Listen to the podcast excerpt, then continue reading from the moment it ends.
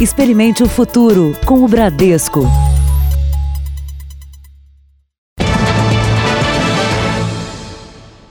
Boa noite. Boa noite. Blocos lotados e consumo excessivo de álcool. Nas ruas de São Paulo não faltaram flagrantes de bebedeira. Com teor alcoólico maior que o da cerveja, os destilados viraram febre entre os mais jovens. Nos postos móveis de atendimento montados no meio da folia, a maioria das emergências foi provocada pelo excesso de álcool. Parece mesmo ser o combustível da folia. Bombeiros civis e médicos estão de prontidão para socorrer o resultado dos excessos. Cerveja, uma cerveja. O cardápio é variado, das cervejas tradicionais a todo tipo de destilado, alguns com teor alcoólico até cinco vezes maior. Eu prefiro, porque eu acho barato e é bom. Esse ano, algumas bebidas alcoólicas mais fortes andaram ganhando a preferência nos blocos. O barrilzinho, antes consumido por dependentes e população de rua por conta do baixo custo, está nas mãos dos jovens. Tem a versão com cachaça, com teor alcoólico acima dos 40%, e uma mistura de xarope e vodka, 13,5% de álcool, mais doce e adaptada ao paladar dos foliões. Sobe mais rápido, sobe mais rápido. Bebeu, caiu. O problema é que a bebida muito mais forte é consumida na mesma intensidade do que a cerveja. 100 ml de vinho equivale a uma latinha de cerveja, que equivale a 50 ml de destilado.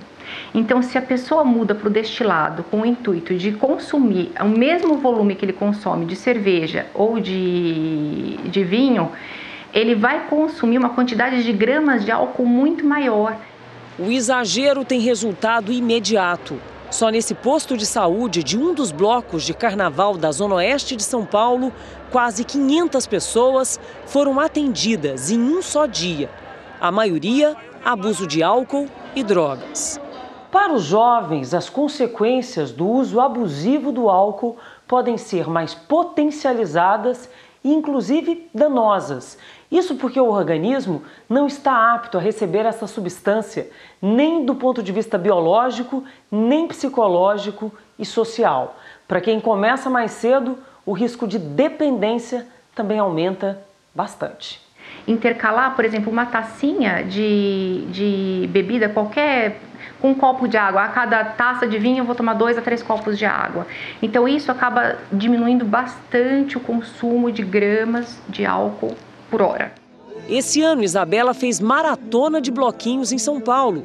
A experiência de outros carnavais ajudou a demarcar limites. Assim aproveita muito mais. Com certeza, ó, eu posso sair daqui para outro, sendo que uma pessoa que fica bêbada, ela não vai nem lembrar o que ela fez aqui, vai ficar lá jogada. Veja agora outros destaques do dia. Chefão do Jogo do Bicho é executado no Rio após desfile de carnaval.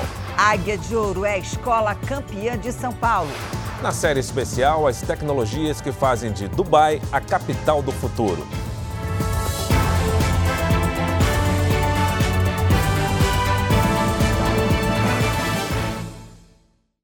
Oferecimento Bradesco.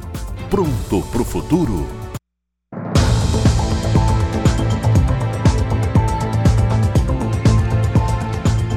Em Curitiba, o carnaval de rua foi marcado por confusão e vandalismo. Por isso, a segurança será reforçada nesta última noite de folia.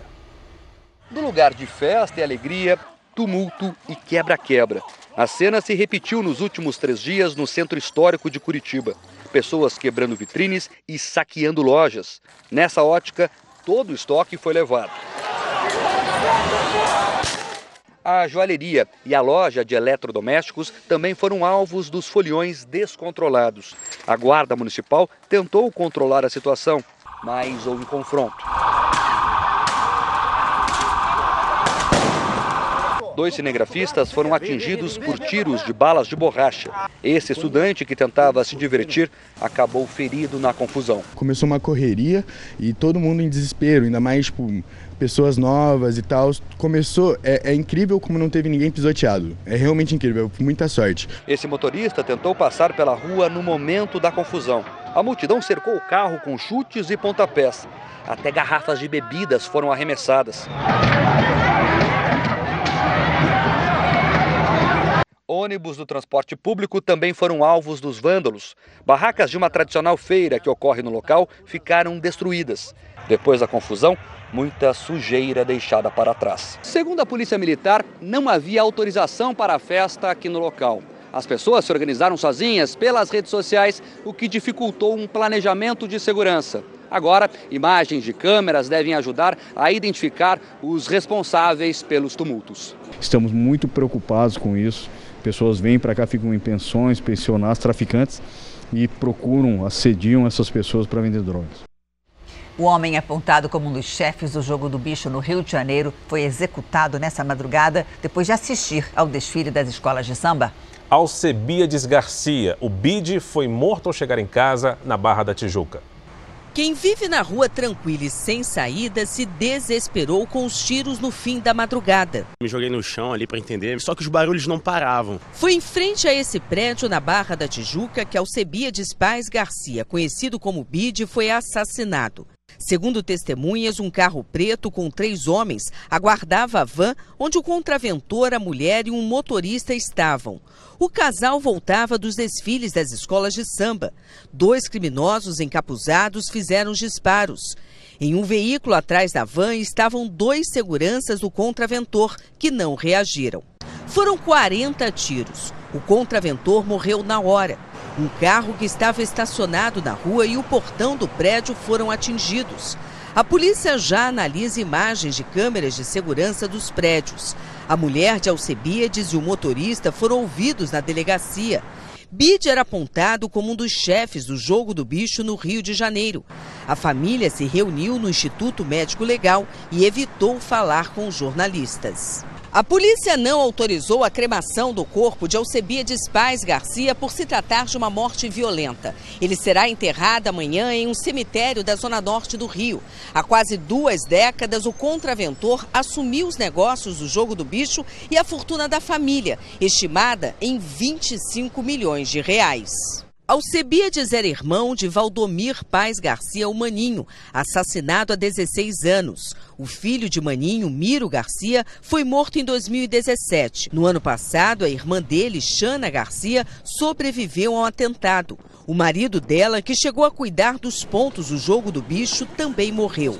Até hoje, ninguém foi preso pelos crimes. Soldados do Exército começaram a chegar ao interior do Ceará. O reforço na segurança, que estava limitado à região metropolitana de Fortaleza, foi deslocado. Mais de 170 pessoas foram assassinadas no estado desde o começo do motim de policiais militares. Ruas quase vazias no centro de Fortaleza. E mesmo debaixo de chuva, agentes da Guarda Municipal realizavam abordagens. É o oitavo dia de paralisação de policiais militares que pedem aumento salarial o Exército e a Força Nacional foram enviados para cá, mas a sensação de insegurança tem se espalhado. O vídeo gravado na madrugada mostra o desespero de quem estava em uma praça localizada numa região considerada calma. Os tiros foram disparados por criminosos e um policial que reagiu a uma tentativa de assalto. Dois suspeitos, mesmo feridos, conseguiram fugir a pé. A onda de violência tem assustado também a população no interior. Ontem, a avó e neta, um bebê de sete meses, foram baleadas dentro de casa em Canindé, no Sertão Central. Familiares da mulher têm envolvimento com o tráfico de drogas, segundo a polícia. Também em Canindé, carros foram incendiados por integrantes de uma facção criminosa. Nesta terça-feira, as cidades de Crato e Juazeiro do Norte, na região sul do Ceará, receberam tropas do Exército. É uma estratégia para conter a violência que se espalha pelo estado. A Secretaria da Segurança Pública do Ceará contabiliza 170 homicídios desde o início do motim dos PMs há oito dias. São 37% mais mortes do que em 2012, quando 124 pessoas foram assassinadas durante a paralisação de policiais, que durou sete dias. Até agora, 230 policiais foram afastados e 42 PMs presos por deserção. Três batalhões da Polícia Militar seguem fechados. Complica a volta do feriado em São Paulo. O repórter Luiz Carlos Azenha está na rodovia dos imigrantes que liga a capital ao litoral. Boa noite aí para você, Azenha. Estou vendo que continua chovendo. Como é que está a situação aí? Janine, tivemos um tremendo temporal agora há pouco na Imigrantes, muita água na pista, muita neblina na serra. Mesmo assim, o trânsito fluindo, paulistanos antecipando a sua volta para São Paulo depois do carnaval. Temos problemas em várias rodovias estaduais e federais do estado, especialmente nas áreas urbanas, Guarulhos, Campinas, São José dos Campos. Em Mairiporã, na Fernão Dias, 16 quilômetros de lentidão. Horário de pico previsto para o retorno amanhã entre 8 da manhã e 5 da tarde. E agora vamos ao repórter Pedro Paulo Filho, que está na ponte Rio-Niterói que liga a capital fluminense ao litoral norte boa noite. Azenha, Pedro, boa noite a todos. Olha, por aqui o movimento ainda é bastante tranquilo nos dois sentidos da ponte Rio-Niterói. O mesmo acontece na BR-101, a rodovia BR-101, tanto no trecho da Rio Santos quanto em direção ao norte do estado. A situação ainda também é bastante tranquila nas rodovias Presidente Dutra e Washington Luiz. A estimativa da concessionária Ecoponte é que 180 mil veículos passem aqui em direção ao Rio entre essa quarta-feira de cinzas e a quinta-feira. Mas a previsão é de que ainda na próxima segunda-feira, 78 mil veículos retornem ao Rio pela ponte. Até o final do carnaval, a previsão é de que 1 milhão e 900 mil veículos tenham trafegado pela ponte. E muitos motoristas de Minas Gerais também já começam a voltar a Belo Horizonte. Por isso, vamos até lá conversar com o repórter Luiz Gustavo. Boa noite, Luiz. Como está o movimento por aí? Nós estamos na BR 381 que liga Minas Gerais ao Espírito Santo e neste momento o trânsito já está um pouco acima do normal, uma pequena fila já se formando com alguns pontos de retenção. Segundo a Polícia Rodoviária Federal, é, 1 milhão e 600 mil veículos devem passar pelas rodovias federais em Minas neste ano. No ano passado, esse mesmo feriado foi o de menor número de mortes nas estradas. Por isso, a meta da PRF em Minas deste ano é reduzir ainda mais a mortalidade nas estradas. Nós podemos perceber que o movimento é muito maior de quem está chegando do que saindo da capital, o que significa que quem estava no interior do estado ou nas praias capixabas tratou logo de voltar para casa e os 5 milhões de foliões que ainda ocupam as ruas de Belo Horizonte, pelo visto, querem espichar a festa um pouco mais. 1 milhão e 600 mil veículos devem passar pelas rodovias federais em Minas neste carnaval. Agora nós vamos para Porto Alegre, onde está o repórter Felipe Bueno. Em qual rodovia você está, Felipe? Oi, boa noite a todos. Eu estou na BR 290, também conhecida como Freeway, que marca aqui, né, o acesso do litoral norte do Rio Grande do Sul até a chegada a Porto Alegre. E o movimento por aqui é intenso. A CCR Via Sul, concessionária que administra a rodovia, estima que até esta quarta-feira de cinzas retornem cerca de 160 mil carros para Porto Alegre e região metropolitana. Das praias catarinenses devem voltar cerca de 80 mil automóveis pela BR-101 funcionários da CCR também antecipam a cobrança da tarifa nas praças de pedágio para ajudar na fluidez da rodovia. Além disso, o acostamento está liberado para o tráfego. O motorista deve ter atenção aos painéis luminosos que indicam a faixa extra. De Porto Alegre, Felipe Bueno. Valeu, Felipe. Obrigada para você. Dois acidentes assustaram quem estava na praia hoje no Guarujá, litoral de São Paulo. Uma lancha pegou fogo e um avião de pequeno porte caiu no mar. A imagem mostra o avião voando muito baixo, perto das ondas na Praia do Tombo. Instantes depois, ele mergulha na água. Os surfistas logo notaram um barulho muito alto e perceberam que o avião ia cair. Uma surfista, inclusive, se aproximou um pouco mais e ajudou a resgatar o piloto.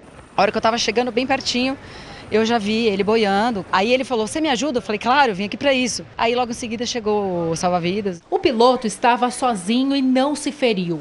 O avião que ele pilotava era usado para puxar faixas de propaganda. Ainda não há informação oficial sobre o que provocou a queda.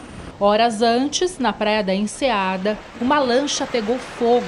Os nove ocupantes se jogaram no mar e foram tirados da água pelos bombeiros. Dos oito feridos, três estão internados. E o presidente Bolsonaro passa o carnaval no Guarujá, litoral de São Paulo. Boa noite, Fábio Menegatti. O que o presidente fez hoje? Boa noite, Luiz. Olha, a exemplo do que aconteceu ontem, o presidente deixou forte e foi fazer um passeio. Só que desta vez ele foi numa moto aquática. Foi em Praia Grande, município vizinho aqui do Guarujá. Assim que saiu da água, Bolsonaro ainda conversou com as pessoas que o aguardavam, tirou fotos e respondeu perguntas. O presidente logo em seguida também fez uma caminhada pela praia. E a assessoria de Bolsonaro não informou se amanhã o presidente tem alguma agenda específica. Existe a possibilidade de que Bolsonaro retorne a Brasília ainda nesta quarta-feira de cinzas. Do Guarujá, Fábio Menegatti. Obrigado, Menegatti. E você vai ver a seguir: família clona cão de estimação para prolongar a amizade fiel. E na série especial, o futuro já começou em Dubai. A cidade mega tecnológica vai sediar a Expo 2020.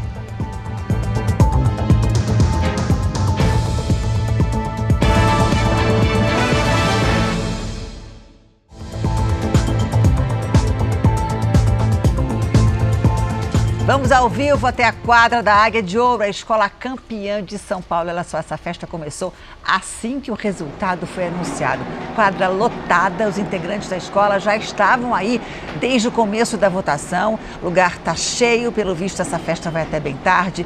Todos, crianças e idosos, cantam o enredo que deu à Águia de Ouro o título de campeã pela primeira vez na história. A reportagem sobre a apuração dos desfiles das escolas de samba em São Paulo você vai ver ainda nessa edição. Passa de 40 o número de pessoas picadas com agulhas nas ruas de Olinda e do Recife neste carnaval. A maioria, mulheres. Várias vítimas fizeram exames de sangue para identificar possíveis doenças. A polícia ainda não sabe quem está por trás desses ataques. Esta estudante conta que estava no meio da multidão, em um bloco em Olinda, quando sentiu uma picada no braço. Um monte de gente me empurrando, eu não conseguia nem descer a ladeira. E de repente eu senti aquele choque, assim, como se fosse um ferrão de abelha no meu braço. Procurei a Secretaria de Saúde e eles me encaminharam para cá para o hospital. Segundo a Secretaria de Saúde de Pernambuco, 41 casos semelhantes foram notificados no estado desde sábado. As vítimas estão sendo encaminhadas para este hospital do Recife, referência em doenças infecto-contagiosas. Esta mulher foi picada nesta manhã. Estava tentando passar pela multidão, empurra, empurra, e foi aí que, depois de um tempo, meu braço começou a doer. E quando eu olhei, estava com essa pinta. Não tem como identificar no meio da multidão? Não, não tem como e eu também não senti nada, só depois. Policiais civis foram até o hospital esta tarde em busca de informações para a investigação. De acordo com os médicos, é muito importante que a vítima procure atendimento em até 72 horas após a agressão para que a medicação indicada em cada caso possa fazer efeito. Todas as vítimas foram liberadas, com a orientação de retorno ao hospital em 30 dias para reavaliação. Ninguém gosta de perder documentos, certo? Ainda mais no carnaval. Mas antes de fazer a segunda via, vale a pena dar uma olhada nos correios. Guilherme sabe a dor de cabeça que é ficar sem os documentos. Ele já perdeu duas vezes, mas só em uma delas conseguiu recuperar. E aí um amigo meu falou: não, vai no correio que o pessoal às vezes larga ali, tu pode retirar lá. Eu voltei no correio, acho que uns dois dias depois, estava ali a minha identidade e acho que algum cartão que eu tinha também, assim, de, de banco e tal. O carnaval é a época do ano em que os correios mais recebem documentos perdidos. Quem encontra pode entregar nas caixas de coleta nas ruas ou nos guichês das agências em qualquer lugar do país. Identidade, carteira de motorista, de trabalho, tem até cartão de transporte coletivo. Na agência central de Porto Alegre, são mais de 1.600. Os documentos não ficam muito tempo aqui nos Correios. São 60 dias a partir da data em que foram entregues. Quando esse prazo termina, eles são devolvidos para os órgãos emissores. Basta uma consulta pelo site dos Correios para saber se o documento continua lá. É só incluir o nome de quem perdeu para fazer a busca. O sistema vai localizar o documento e vai informar para o senhor aonde que ele está disponível. Nesta questão, como o senhor mora em outro estado, o senhor tem a disponibilidade de conversar lá com a agência, solicitar que esse documento seja encaminhado para o local mais próximo do seu domicílio. Uma taxa de R$ 5,95 é cobrada na hora da entrega. No ano passado, quase 200 mil documentos perdidos foram cadastrados pelos Correios no Brasil, mas apenas 5 mil foram retirados pelos donos. O ex-ditador do Egito, Hosni Mubarak, morreu hoje aos 91 anos. Ele comandou o país por 30 anos até ser deposto em 2011 durante os protestos da Primavera Árabe. Mubarak passou seis anos preso por corrupção e conspiração para matar manifestantes, entre outros crimes, mas foi libertado depois de ter sido inocentado da maior parte das acusações. O ex-ditador havia passado por uma cirurgia e ficou um mês sob cuidados intensivos. A causa da morte não foi divulgada. Nos Estados Unidos, um casal da Califórnia não se conformou com a morte do cachorro de estimação e então decidiu cloná-lo. Marley era um labrador que viveu por 12 anos. Em 2014, salvou a vida da dona durante uma caminhada quando ela estava grávida. O cachorro impediu Alicia de ser picada por uma cascavel. Ela e o marido, David, contam que perder o amigo não foi fácil. Mas cinco anos depois, veio Zig com a mesma personalidade de Marley e os mesmos gostos para brinquedos. Um clone.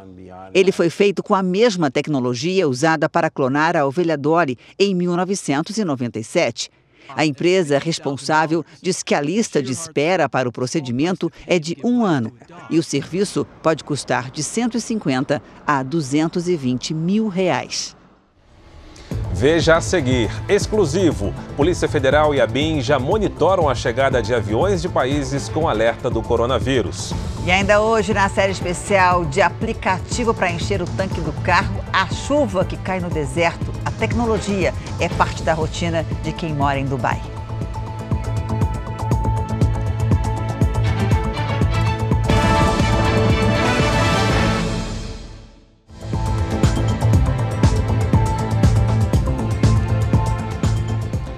A Coreia do Sul pretende examinar os integrantes de uma igreja que respondem por 68% dos casos de coronavírus no país.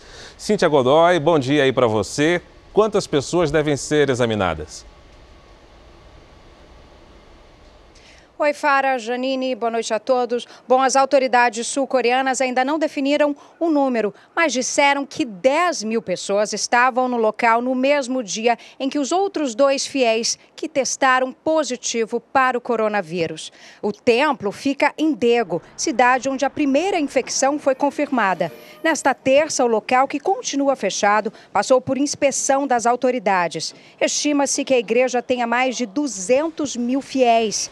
Pela primeira vez desde que o surto teve início, o presidente da Coreia do Sul foi a Daegu e afirmou que não seria preciso isolar a área, como foi feito em algumas cidades da China.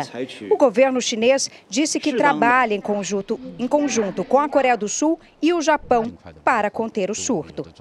O número de casos registrados no mundo já passa de 80.400 e a doença já matou 2.712 pessoas. Fara, Janine. Obrigado, Cíntia.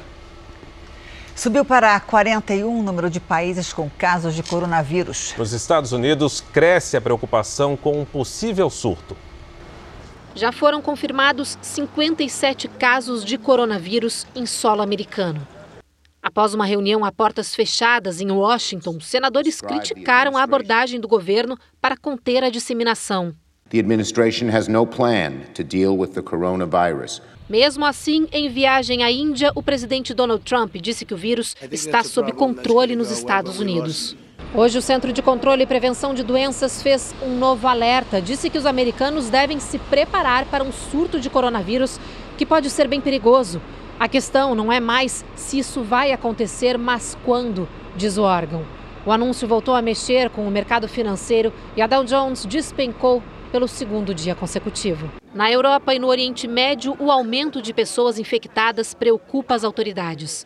Na Itália, alerta máximo. Já são mais de 320 casos e 11 mortes.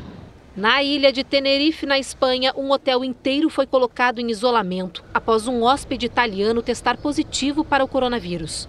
Mais de mil pessoas estão confinadas. Suíça, Áustria e Croácia também confirmaram os primeiros casos. No Oriente Médio e região, muitos países estão cancelando viagens aéreas, principalmente com destino ou escala no Irã. O país islâmico confirmou 95 casos de coronavírus e pelo menos 16 mortes, maior número de óbitos fora da China. Um documento obtido com exclusividade pelo Jornal da Record revela que a Polícia Federal e a Agência Brasileira de Inteligência já monitoram as chegadas de aviões de países com alerta de coronavírus. Mais de 2 mil pousos devem ocorrer até fim de março nos principais aeroportos do Brasil.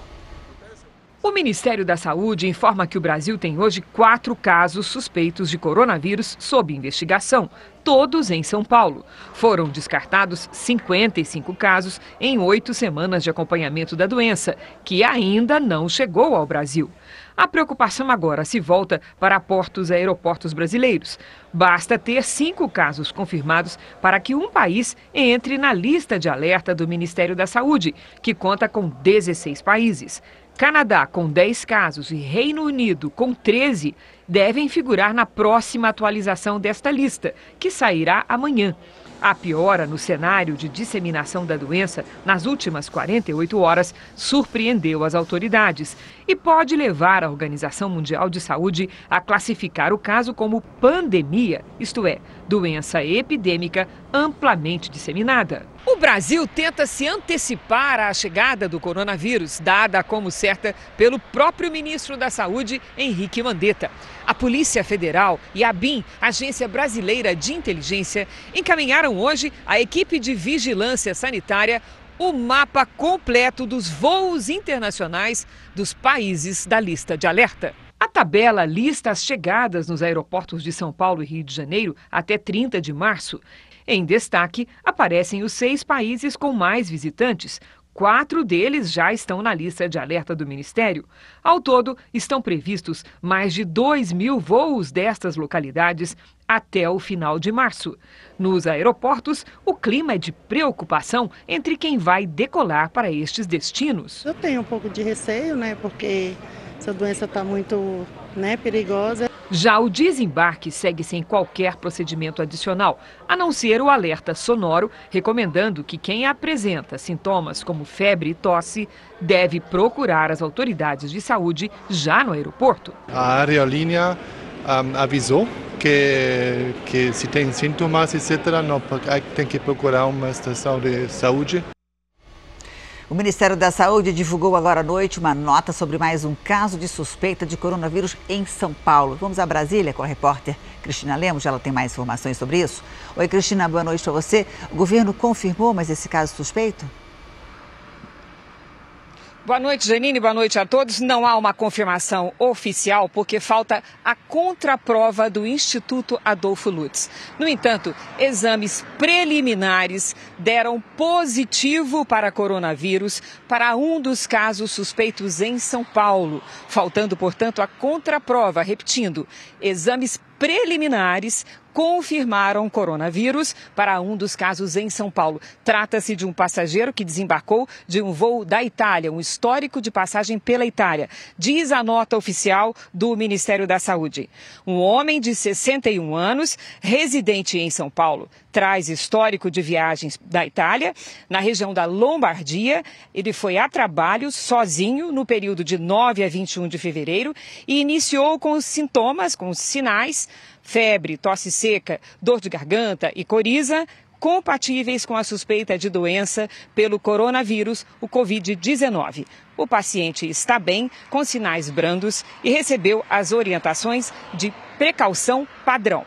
O Ministério informa que possivelmente amanhã haverá a confirmação oficial ou não, após a contraprova feita pelo Instituto Adolfo Lutz, aqui em Brasília, e com a presença do ministro da Saúde, Henrique Mandetta. De Brasília, Cristina Lemos. Obrigada, Cristina. O dia hoje começou com nevoeiro em São Paulo, na região do aeroporto de Guarulhos. A visibilidade chegou a 400 metros, muito pouco. Boa noite para você, Lidiane. Me explica uma coisa, por que, que o nevoeiro geralmente se forma ou de noite ou nas primeiras horas do dia? Curioso, né, Janine? Muito. Boa noite para você, para o Fara. Vamos lá. Boa noite também para quem nos acompanha. Para acontecer o nevoeiro, precisamos de céu claro, sem nuvens e frio. À noite, a atmosfera libera calor. A temperatura diminui no solo e o ar perto da superfície então resfria. O frio e a alta umidade da manhã produzem gotículas de água.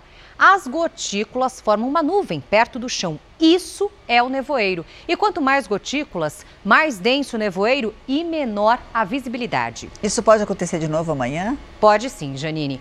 Na faixa leste de, do estado de São Paulo e também em grande parte do Paraná, principalmente em Curitiba e Maringá. No fim do dia, uma frente fria provoca temporais em grande parte do Sudeste. As rajadas de vento podem passar dos 70 km por hora entre o litoral do Paraná e o de São Paulo. Tem chance de alagamentos na capital paulista. A chuva forte também pode vir com trovoadas e granizo em Mato Grosso do Sul e em Minas Gerais. No norte e no nordeste, sol com pancadas a qualquer hora. Tempo firme na fronteira com o Uruguai. Em Santa Catarina, chuva fraca. Em Florianópolis, máxima de 24 graus. No Rio de Janeiro, faz 34. Em Belém, 31 e até 33 em Aracaju. Em São Paulo, vamos ter uma quarta-feira abafada, com 29 graus e temporais à tarde. E na quinta, o calor diminui e aí o dia vai ser chuvoso. Frente fria chegando por aqui. Ah, jura? É verdade. De novo. Obrigada, Lidiane. Até, Até amanhã. amanhã. Duas pessoas foram baleadas no fim do dia hoje em um bloco de rua em Pinheiros, bairro Nobre de São Paulo. O DJ Diplo se apresentava no momento em que uma briga generalizada começou. Dois foliões, um homem sem camisa e uma mulher de saia amarela foram atingidos por tiros e algumas outras pessoas ficaram feridas por causa da confusão. Essas imagens mostram o momento exato do ataque. Em seguida, um homem pega algo do chão que parece ser uma arma. Ainda não há informações sobre o estado de saúde das vítimas nem sobre os autores do crime. O casal está internado em um pronto-socorro da capital paulista. E a Águia de Ouro, escola da Zona Oeste de São Paulo, é a campeã do carnaval, como você viu agora há pouco, pela primeira vez. 9.9 Tensão e ansiedade desde as primeiras notas. Nota 10. A vencedora foi divulgada após quase uma hora e meia de apuração. Depois do resultado da alegoria, o penúltimo quesito, quatro escolas disputavam o título. A reviravolta veio bem no fim e a última nota da bateria confirmou o resultado. Este ano, vitória da Águia de Ouro.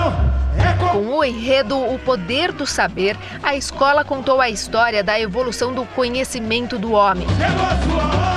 Desde os tempos primitivos aos robôs, a campeã também ousou, com o carro alegórico que relembrou a destruição de Hiroshima por uma bomba atômica. Mostrou que o saber também pode destruir. É o primeiro título da escola que entrou no sambódromo de madrugada. A Mancha Verde, campeã do ano passado, ficou em segundo lugar, trazendo uma mensagem de esperança no samba. Antes da apuração, a nota da alegoria de um dos quatro jurados foi impugnada, após ele ter sido flagrado dançando durante o desfile. Foi justamente este o quesito que tirou o título da Acadêmicos do Tatuapé. A X9 paulistana foi a única do grupo especial a ter desconto de nota por problemas durante o desfile. Outras informações sobre o carnaval você encontra no r7.com. nanotecnologia para fazer chover no deserto, delegacia virtual que tem até ficha de emprego, escolas só com livros digitais, postos de combustível móvel que abastece o carro em casa. Assim é Dubai, é a cidade que se reinventa a cada dia.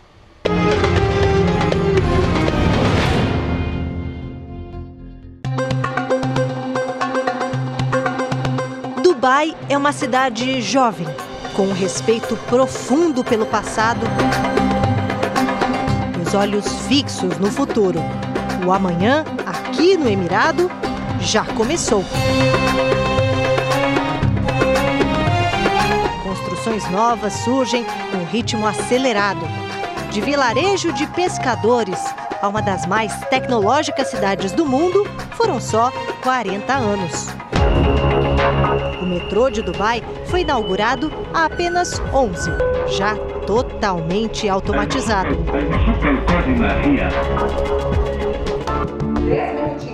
Juliana mora com a família em Dubai há nove anos. A tecnologia faz parte da rotina dela. Os filhos não têm livros. As reuniões e boletins são pelo aplicativo da escola. Aí eu abro e sei as informações. Eu não recebo mais papel. Aí eu assino aqui, dou ok, vem um, um recibo de que foi lido, a escola recebe que eu já fui comunicada. Para abastecer o carro, outro aplicativo. E ao invés de ela ir até o posto, é o posto que vai até a casa dela. Eles só pedem que eu deixe o tanque aberto ah. para que eles consigam abastecer, porque você não precisa estar no lugar. Uhum. Eles já têm meu cartão de crédito. Uhum.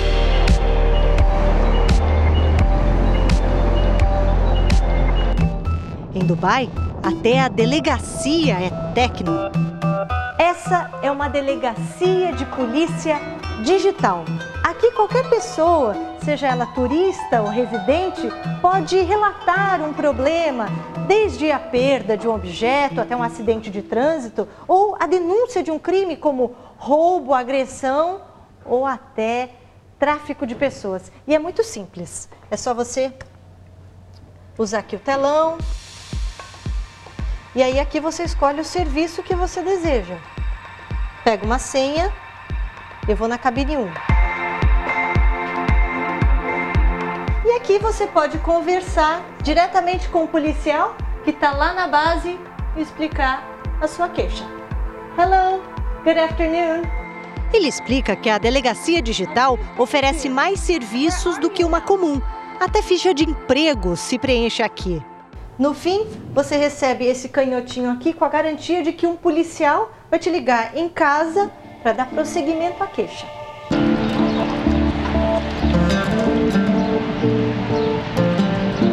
Antigo deserto, a tecnologia faz até chover. Dubai é uma das cidades mais secas do mundo. Em todos os sete Emirados Árabes, chove 120 milímetros por ano é o equivalente a um dia de chuva forte em uma cidade como São Paulo, por exemplo. Essa chuva aqui é fabricada. Como? Sobrevoando as nuvens. Aviões passam por cima delas, jogando sais que condensam as partículas de água. E assim se produz chuva no deserto. Os Emirados Árabes têm investido milhões em projetos para aumentar a quantidade de chuva e agora apostam em nanotecnologia para semear as nuvens. Existe um trabalho todo de, de melhorar a qualidade de vida e isso influencia a temperatura também. Então, quando é verão aqui, a gente está em 50, 52 graus. Fernanda mora em Dubai há 12 anos. Quando chove, as escolas param, liberam as crianças mais cedo, o trabalho acaba mais cedo. As famílias levam as crianças para fora. Vamos ver a chuva. Criança, filha, isso é chuva. Brinque na chuva, porque realmente é, é um acontecimento. Os Emirates adoram impressionar e terão uma ótima oportunidade este ano. A partir de outubro, Dubai vai sediar a Expo 2020.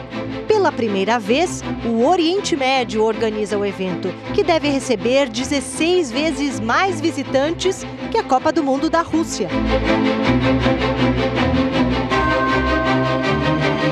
Dubai vai investir mais de 7 bilhões de dólares na Expo. Há três anos atrás, nós começamos o programa de Expo Live, que é de buscar ao mundo inteiro inovadores, sendo esses empreendedores, startups, que têm um, um, um projeto, uma solução é, inovadora para um problema social, um problema ambiental, para eles poderem não só contar a sua história, demonstrar a sua inovação, mas poder inspirar os nossos visitantes. O Brasil vai ficar no setor dedicado à sustentabilidade, com um pavilhão que vai simular o clima amazônico. Sustentabilidade não é só um tema, é também um princípio que a Expo 2020 segue. Um bom exemplo é o pavilhão Terra, o principal aqui dessa área. Ele tem o formato de um funil com um grande condensador para coletar água da chuva. E toda a superfície dele vai ser coberta com placas solares. Logo aqui ao lado tem essas estruturas que ganharam o nome de árvores, porque elas imitam a fotossíntese na geração de energia e também se movem de acordo com a luz como se fossem girassóis. Após a Expo 2020, que termina em abril de 2021, toda essa infraestrutura vai se tornar um novo bairro. E assim, mais uma vez, vai surgir uma nova Dubai.